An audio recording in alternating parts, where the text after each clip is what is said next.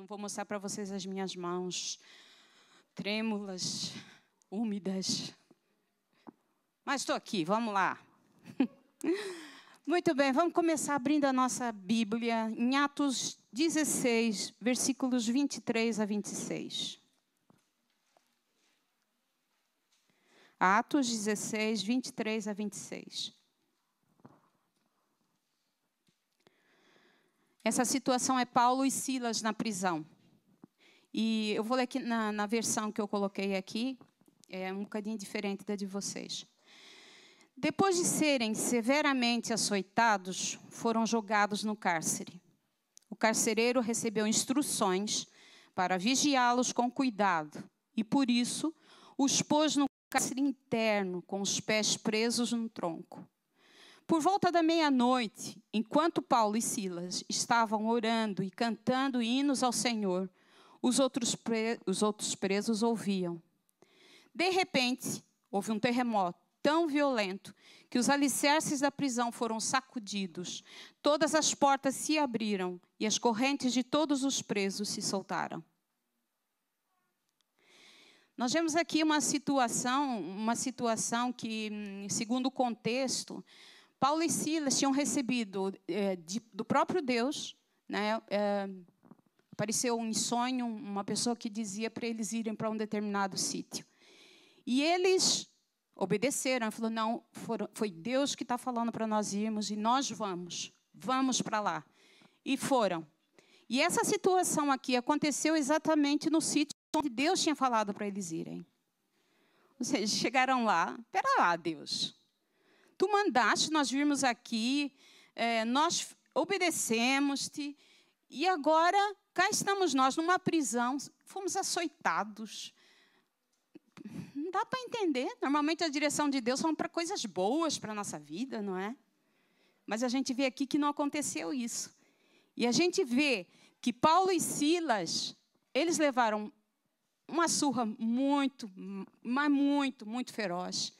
Além disso, aqui fala que é, eles foram presos pelos pés, né? que ele estava ali numa situação muito complicada. Paulo e Silas tinham todos os motivos do mundo para falar assim: Deus, tu nos abandonaste. Deus, aquilo que tu estás a fazer não se faz. Mas na realidade, o que, que eles fizeram? Eles estavam na prisão, foram açoitados, estavam todos feridos, todos cheios de chagas, porque naquela época, quando batiam, batiam a sério. E eles cantavam, louvavam e adoravam a Deus. Uau! Eu, de certeza absoluta, que se, se tivesse no lugar deles, eu faria a mesma coisa. Só que não.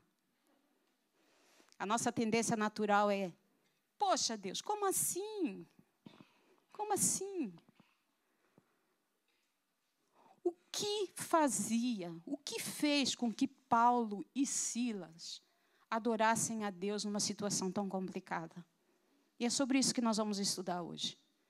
Eu tirei as minhas conclusões e, e sei que tipo foi Deus que me direcionou. Paulo ainda dizia assim: Aprendi a viver satisfeito tendo muito ou tendo pouco. Sei o que é passar necessidade e sei o que é ter tudo. Já aprendi o segredo para viver contente em qualquer circunstância, quer com o estômago satisfeito, quer na fome, na fartura, na necessidade. O que faz Paulo escrever uma coisa dessa? Se nós hoje em dia nós vamos sempre atrás de coisas que sejam boas para nós, que não, o que é de Deus é aquilo que é meu, o melhor para mim, aos meus olhos.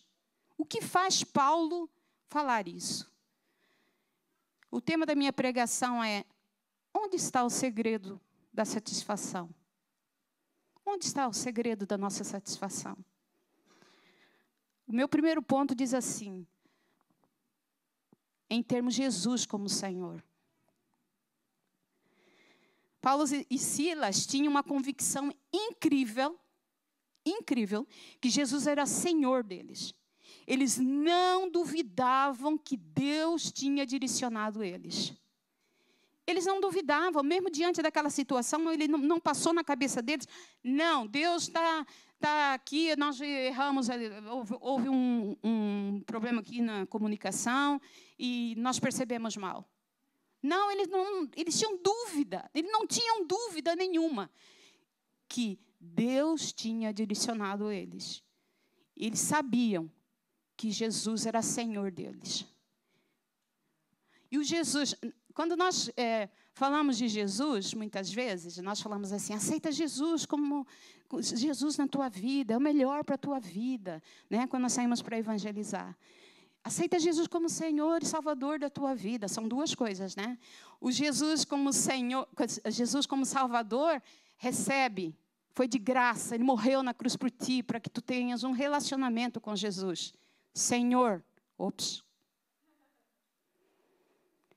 Senhor é mais complicado. E muitas vezes, muitas vezes, nós temos na nossa vida o Jesus como Salvador, mas não temos como Senhor. Por quê? Porque é difícil. É, são tantos desejos na nossa carne, são tanta coisa, ai, são tanta, tantos deslumbres. Percebeu? E às vezes Jesus pede coisas tão difíceis, como pediu aqui para Paulo e Silas. Ou seja, ter Jesus como Senhor é uma coisa muito complicada. Mas é isso que ele nos pede. Recebe Jesus como Salvador da tua vida, mas também recebe Jesus como Senhor da tua vida. Ele te direcionando, Ele dizendo para ti o que tu tens que fazer. Sabe? Em coisas simples. Por exemplo, uma coisa que já há muitos anos eu faço, desde, quando, desde que tive três filhos e todos eram um atrás do outro, eu tinha carro, mas era muito complicado se eu saísse com os três e não tivesse estacionamento mesmo na porta da onde eu fosse. E eu pedia, Deus, eu preciso de um estacionamento na porta. E eu preciso. Sabe, eu não, ia na minha confiança. Eu sabia que eu tinha que orar. Eu sabia que eu tinha que pedir para Deus. Você viu para que Ele me desse estacionamento. E Ele me dava ele não me desaponta. E muitas vezes, até agora, né, na nossa praceta determinada, a partir das 8 horas não se acha lugar. E a gente está ali atrás e eu, não, não, ah, não, não vamos achar estacionamento. Assim, vamos sim, eu já orei. Às vezes acontece de não, não estar lá o lugar, que Deus não quer que eu fique mal habituada. Não, pera lá. Pera lá, também não é assim, né? Toda hora, né? Também não abusa, né? Vamos lá, mexer as perninhas. Mas na maioria das vezes é assim que acontece. E é isso, e é isso que é ter Jesus como Senhor. Sabe, Ele direcionar-nos em tudo. Sabe, o que é que eu vou fazer amanhã? Nossa, eu tenho que ter essa, eu tenho uma decisão incrível. Eu tenho que tomar, eu tenho três empregos para decidir o que é melhor. Pede direção para Deus. Para os jovens, eu preciso de uma mulher de Deus, eu preciso de um homem de Deus. Deus, me direciona para a esposa certa, para o esposo certo. Me direciona para o emprego certo. Me direciona para a profissão certa. Sabe, não é, ah, não, eu acho que eu tenho um, dois, três, um, deixa eu ver qual que é melhor. Não! Jesus, como Senhor, é nós pedimos a direção dEle para tudo na nossa vida. Isso é ter Jesus como Senhor. É difícil. Mas para nós termos uma vida abundante, para nós termos uma vida abundante, é impossível se nós não tivermos Jesus como Senhor. Eu peguei o, Romanos, o texto de Romanos 10, 9, que diz assim: Se com tua boca confessares que Jesus é Senhor, e creres em teu coração que Deus o ressuscitou dentre os mortos, será salvo. Tens que ter Jesus como Senhor para ser salvo, sem sombra de dúvida. E ainda tem um, o texto de Romanos 12, 2 que diz assim: E não vos amoldeis ao sistema deste mundo, mas sede transformados pela renovação das vossas mentes, para que experimenteis qual seja boa, agradável e perfeita vontade de Deus. A boa, perfeita e agradável vontade de Deus. Tudo que tu tens feito na tua vida é com tendo esse versículo na tua, na tua mente? Será que é boa, agradável e perfeita vontade de Deus aquilo que tu vais fazer? A decisão que tu tens que tomar nos próximos dias, a decisão que tu tens que tomar amanhã ou hoje, é boa, perfeita e agradável vontade de Deus? Coloca esse versículo como um, um acho que é mote que vocês falam na vossa vida. A Bíblia fala, você fica perguntando assim, mas como é que eu vou saber se eu tenho Jesus como Senhor da minha vida? Eu oro todos os dias, é, eu canto louvores ao Senhor, eu vou à igreja, etc. e tal. Como é que eu posso saber se eu tenho Jesus como Senhor da minha vida? Né? Aí a Bíblia fala que nós temos que produzir muitos frutos. Aí todo mundo fala, ah, frutos, ou seja, é, trazer pessoas para a igreja, né? Puxa vida, eu até hoje não consegui trazer nenhuma pessoa na igreja, nunca falei de Jesus para alguém. Não, não é disso que a Bíblia está falando. Quando ele fala de fruto do Espírito, ele está falando de Gálatas 5, 22. Sabem o que, que é Gálatas 5, 22? Né? E o que, que diz lá? Que nós temos que ter o quê? Amor, paz, bondade, longanimidade. Ah, longanimidade. Oh, essa palavra grande, né? É uma palavrinha que significa, sabe o quê? Suportar as coisas irritantes com paciência. Todo mundo consegue fazer isso. Todo mundo. Suportar as coisas irritantes com paciência.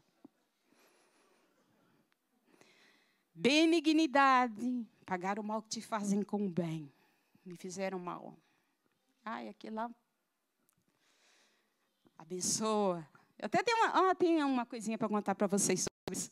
Uma vez eu, eu, é claro que só eu que passo por isso.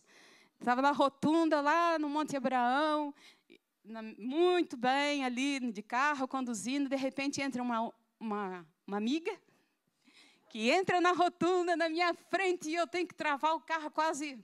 E eu, como que faz isso? E eu, tep, a mulher sabe apitar, né?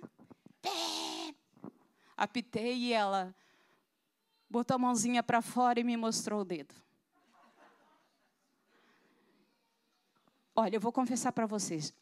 Naquele momento, eu pensei assim: eu vou amaldiçoar eu vou amaldiçoar. Porque eu não tenho, não tenho hábito de xingar, nunca tive, graças a Deus. Eu vou amaldiçoar. Ai, Deus, eu vou amaldiçoar. E aí Deus falou: abençoa. E eu ouvi, eu ouvi Deus falar: abençoa.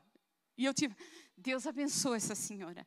Deus, em nome de Jesus, proteja a família dela, proteja ela, que, que, a, que a tua bênção esteja sobre ela, que ela possa aceitar um dia como Jesus, como Senhor da, da vida dela. E mas o meu desejo naquele momento era amaldiçoar. A minha carne disse: amaldiçoa.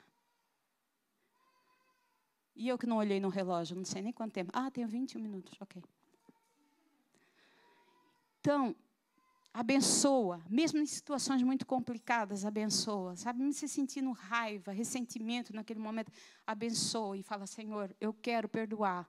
Eu quero, não quero carregar o peso, sabe, o peso de uma angústia, de raiva, de ressentimento. E é isso que ele está dizendo: benignidade, mansidão, ser uma pessoa mansa, domínio próprio, sabe? Se dominar para estar tá lá. A vontade era amaldiçoar. Domínio próprio. Aí a Bíblia fala: contra, contra essas coisas não há lei. É isso que nós temos que ter na vida. É, quando nós temos Jesus como Senhor da nossa vida, o fruto do Espírito está em constante crescimento em nós. Cada dia tu és uma melhor pessoa. Eu olho para a minha vida quando eu tinha 18 anos e olho para agora e eu falo assim: Deus, que milagre que tu fizeste. Porque eu era daquelas que chutava a parede quando eu me chateava. Era mesmo. Sabe? as pessoas falam: ah, você é tão calma. Eu falo: vocês não sabem que, que Jesus teve que fazer aqui, porque a minha tendência, meu marido sabe, sabe, é jogar, é, é jogar, é, tipo, é, coisas no chão, sabe, carne. E ele está falando, cada dia, se você tem Jesus como Senhor da tua vida, tu vais ter fruto e fruto em abundância. Em Gálatas 5, 19 e 21, fala sobre as obras da carne. E a gente pensa assim, ah, nessa tô safa. Por quê? Porque as obras da carne ali está tudo assim, a nível sexual e tal. Então, tipo assim, isso aqui está bem controladinho. Mas vamos lá ler o texto que que fala. Diz assim: Ora, as obras da carne são manifestas que são imoralidade sexual, ufa. Impureza e libertinagem, ufa. Idolatria, ops. Idolatria, eu gostar de, das coisas e pessoas mais do que e de mim mesmo, mais do que de Deus. Eu amo mais essas coisas do que a Deus. Ops. Feitiçaria. Ah, assim, ah, nossa, eu nunca fui a cartomante. Se fui, foi antes de ter Jesus como o Senhor da minha vida. Mas quantas vezes você olha para o teu signo para ver o que, que vai acontecer amanhã ou hoje? Quantas vezes?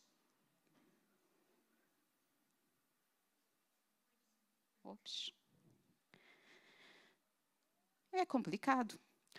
Ódio, discórdia. Eu não sinto ódio de ninguém. Discórdia. Ai, eu ficar discussão com pessoas. Não, não, não. Não, isso eu não faço. Aqui na igreja, então, que todos nós somos todos santos. Todo mundo concorda com todo mundo. Nós estamos na casa do Senhor. Né? Não há discussões, Ninguém fala mal do pastor. Todo mundo está contente com o pastor. Não é? Todo mundo. Eu, eu concordo com todas as minhas irmãs. Nós estamos todas muito bem. É assim, não é? Continuando. Ciúmes, iras, esforço constante para conseguir o melhor para si próprio. Não, nós só pensamos no bem-estar do outro, não é? Nós não pensamos só em nós, em nós. Queixas. Ah, pastor nunca recebe queixas. Pois não, nada. Nenhuma queixa, está todo mundo contente. Críticas. Ó. Oh. Críticas. Eu lembro sempre de uma vez ter ouvido que todas as vezes que nós criticamos alguém, nós nos colocamos em cima de um pedestal e olhamos para a pessoa para baixo. Tipo assim, eu eu sou referência, eu sou perfeita e estou criticando a ti, que és um mero mortal que comete erros. Isso é complicado. Facções, inveja, não existe inveja na igreja. Embriaguez, orgias e toda espécie de coisas. Vou dizer-lhes novamente, essa parte aqui é muito difícil. Vou dizer-lhes novamente, como já fiz antes, que todo aquele que levar esse tipo de vida não herdará, herdará o reino dos céus. Você fala assim, daí eu, mas olha, eu faço um monte de coisas dessas que tu estás a falar. O, o, o que, que eu faço na minha vida? Tenha Jesus como Senhor da tua vida. Peça para Ele controlar o teu temperamento, peça para Ele controlar a tua língua, peça para Ele controlar, controlar-te. Tenha Jesus como Senhor da tua vida. Aí eu vou para o meu segundo ponto. Onde está o segredo da satisfação? Está em termos Jesus como fonte da nossa alegria. Nós procuramos alegria em todos os lados. Ai, é tão bom estar com a família. É tão bom nós, nós é, sei lá, irmos para um restaurante, é tão bom termos convívio. Por isso é que a gente vê muita gente falando que esse período agora é um período onde muita gente está com depressão. Por quê? Porque a alegria delas, a satisfação da vida delas, estava em estar em convívios, estar em, em relacionamento com as pessoas, etc. E, tal. e de repente tirou, acabou, teve que ficar dentro de casa e isso foi que ficou complicado. Ou seja, a fonte da alegria está no lugar errado. A nossa fonte de alegria tem que ser Jesus. Se tu estás com Jesus, mesmo tu preso, sabe, amarrado, acorrentado, como Paulo e Silas estavam, eles estavam felizes e alegres. A alegria deles estava ali. Eles não precisavam de mais nada. Sabe, tipo assim, ó, Quer saber? Podemos ficar aqui durante o ano inteiro e não estamos nem aí, porque a nossa fonte de, de alegria está aqui, conosco nesse momento. E é isso que nós temos que aprender é ter como fonte de alegria da nossa vida Jesus. Não é nossos filhos, não são os, no, o nosso maridos, nossas esposas, não são os nossos netos, não são, não, não é uma festa, um aniversário, não é nada disso. A fonte da nossa alegria tem que ser Jesus. Ponto. É Ele que nos dá satisfação, é Ele que nos dá alegria, é Ele a fonte da alegria para nós, comuns mortais. Em João 15, 11, diz assim: Eu lhes disse isso para que a minha alegria esteja em vocês. Sim, vocês vão ficar transbordando com a minha alegria. É Ele que nos dá alegria abundante, a verdadeira alegria. E é assim que a gente tem que olhar. E eu vou para o meu. que eu tenho que correr, que eu já estou. Nossa. Onde está o segredo da satisfação? Meu terceiro ponto está em termos a capacidade de suportar situações menos boas. Uau! Nós achamos que, tipo assim, nós estamos num, num, num, aqui na Terra, eu aceitei Jesus, é, tipo assim, eu já até ouvi eh, evangelização, e eu, eu cheguei a um tempo que eu até fazia esse tipo de evangelização. Vem ver aquilo que Jesus pode fazer na tua vida. Acabou os teus problemas. Venha para Jesus e tua vida será próspera. Só que não. Não é bem assim. A gente vê a situação de Paulo e Silas, não era uma situação boa. É uma situação muito complicada, eu não posso falar de Jesus para as pessoas dessa forma, eu vou estar enganando elas. Qual é a diferença? Qual é a diferença da, que pronto, daquela tipo de satisfação que Paulo e Silas estavam tendo ali, qual era a diferença da que nós temos agora? Né? A gente muitas vezes, eu já vi acontecer muitas vezes de, de, de passar, e eu também já senti isso, estar tá passando por uma dificuldade e pensar assim: será que Deus existe? Onde está Deus? Onde está Deus? Onde está Deus nessa situação toda? As coisas estão, estão desmoronando à minha volta. Onde está Deus? Aí a gente vê aquele versículo que diz assim: Posso todas as coisas em Cristo que me fortalece. Muitas vezes nós usamos esse texto como se esse, esse texto dissesse assim: Com Jesus eu consigo, eu tenho a força. Ei, mas não é assim. Na realidade, o que esse texto está dizendo,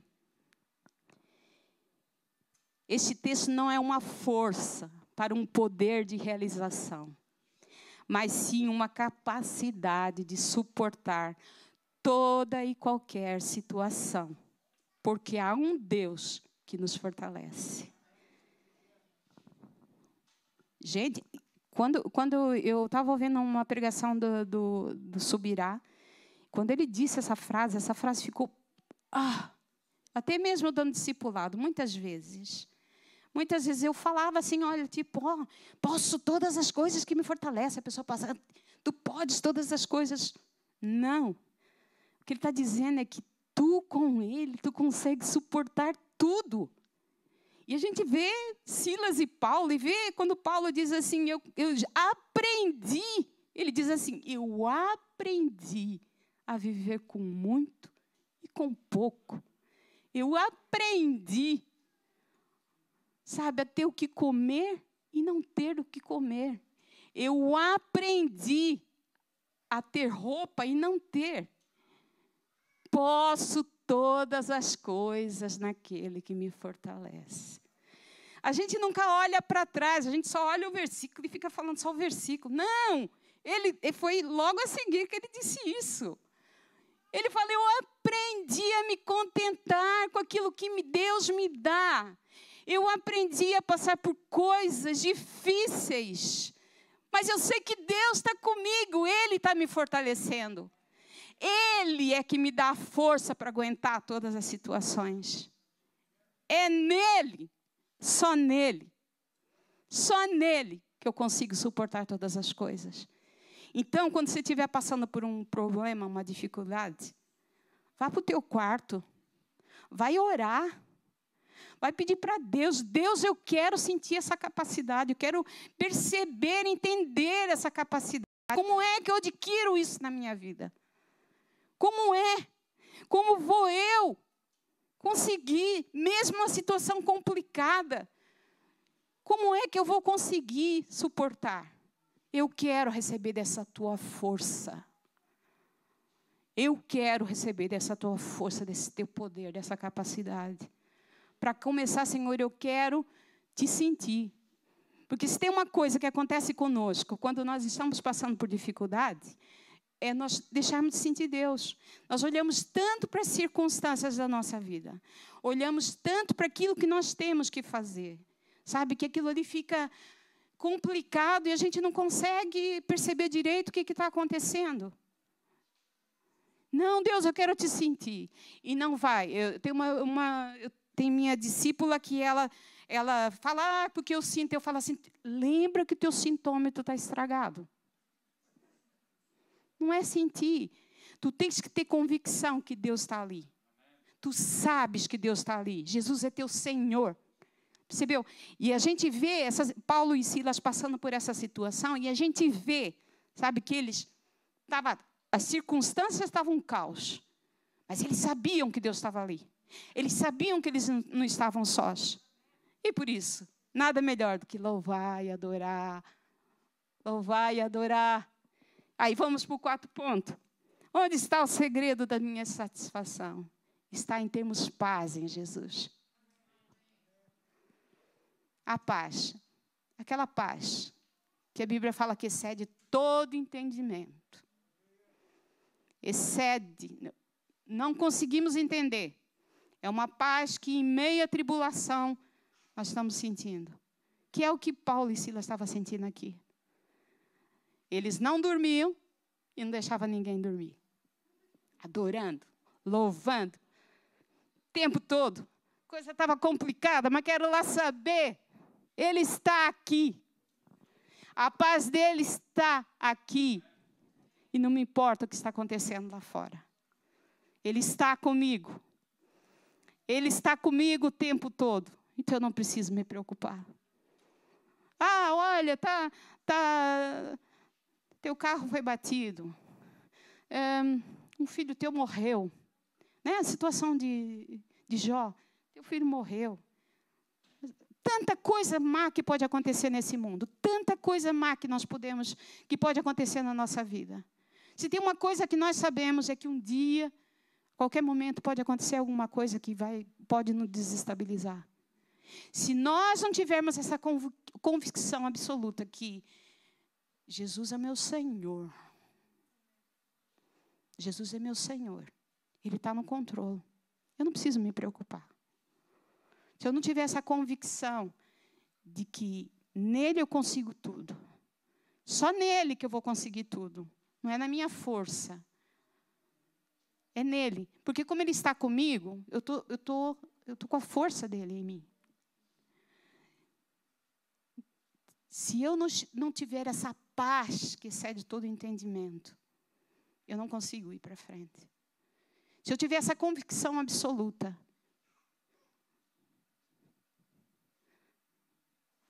nós estaremos bem.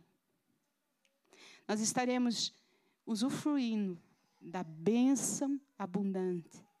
Aqui a nossa igreja chama-se vida abundante. Se calhar a gente nunca pensou muito bem na vida abundante. Essa vida abundante está naquele que consegue, em todas as situações, em todas as situações, boas ou más, ver Jesus estar ali confiando, sentindo a alegria dele, a paz dele. É só assim que nós podemos usufruir dessa vida abundante. E tem mais, essa vida abundante Deus tem para todos nós. Não é para o A, o B, ou C. Sabe, às vezes a gente olha para um grande pregador, olhamos para o nosso pastor, né? olhando para os nossos pastores, né? e fala, nossa, nossa, eu não vou conseguir nunca chegar ao nível deles, eles estão ali no pedestal. Né? A vida abundante é para todos nós. Para todos nós. Deus não tem filhos preferidos. Não tem filhos preferidos. A vida abundante é para cada um de nós. Basta o quê? Que nós, nós tenhamos Jesus como Senhor, começando a ter Jesus como Senhor da nossa vida. Todos os dias tu levar tua vida para Deus. Todos os dias tu pedires para Ele te direcionar. Tá, Senhor, eu não quero dar um passo sequer sem que tu me digas que eu tenho que fazer. Nas pequenas, nas médias e nas grandes coisas. É isso que o Senhor quer fazer. Amém? Vamos ficar em pé.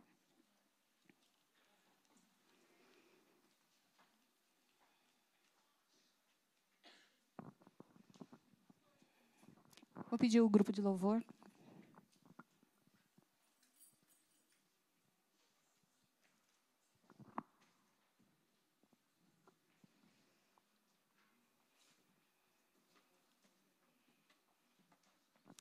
Eu queria que vocês fechassem os vossos olhos. E vou pedir para vocês, como a gente sabe que esse tempo está um bocado complicado e pandemias, etc. e tal, queria que vocês colocassem a mão no coração de vocês. Vamos orar. Eu vou orar com vocês. Eu vou orar com vocês.